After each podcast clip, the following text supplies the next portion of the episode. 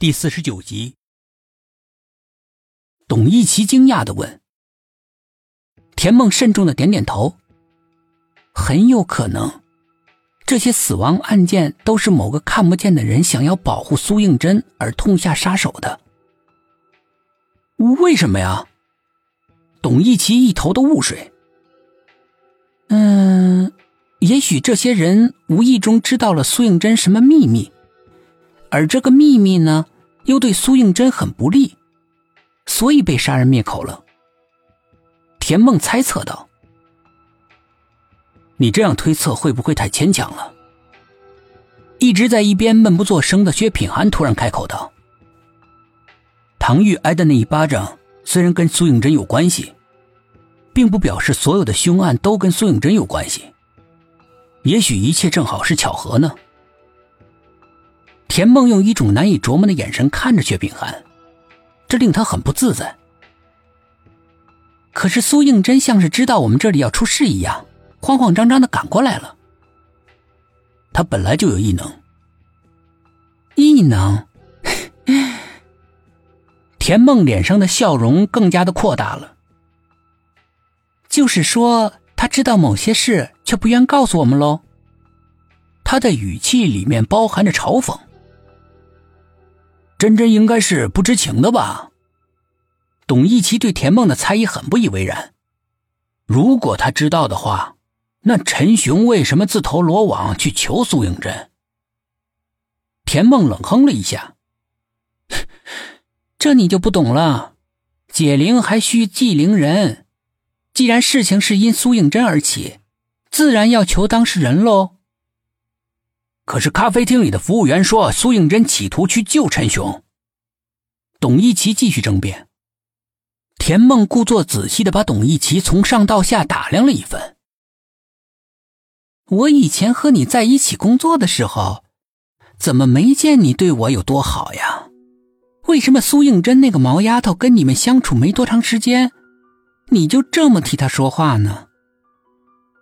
董一奇本来脸上没怒气的。听到他这么说，他怒火中烧。你也知道自己是师姐，不见你提携照顾师妹，反而觉得你是在落井下石，这又是为什么？他反唇相讥道。田梦被他气得一时说不出话来，努力的稳定了情绪之后，才接着说：“你们想过没有，如果那些凶杀案跟他毫无关系的话？”他为什么还是不愿意告诉我们他的异能所预知的信息呢？你是坚持认为这些凶杀案跟他有关系？薛品涵皱着眉头问道。不仅有关，而且知情，不然的话，他不会无缘无故的出现在这里。也许他来是为了阻止什么事情的发生，这我就不得而知了。并且他一直刻意隐瞒他所知道的，凭我的直觉。肯定是在保护一个人，谁啊？另外三个人异口同声的问：“那个保护他的人。”你是说苏应真从头到尾知道这是怎么回事，而且也知道凶手是谁？薛品涵不知道为什么变得很紧张。田梦重重的点了点头，迎着他询问的目光。可是头，我们还忽略了一件事情。一直在苦苦思索的沈志远开口道：“唐玉又没有什么事儿找我们，为什么会冒着这么大的雨出现在我们面前？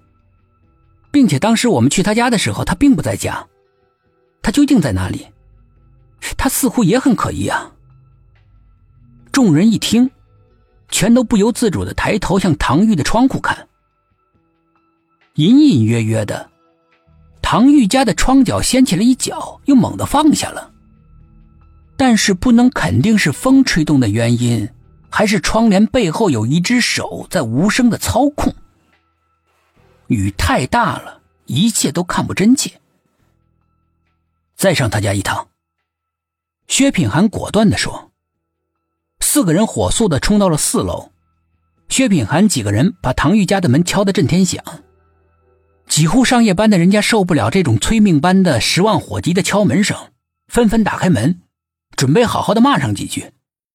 可是，一看到董一奇那张来者不善的脸，立刻就放弃了这个打算，全都缩回了头，紧紧的把门关好。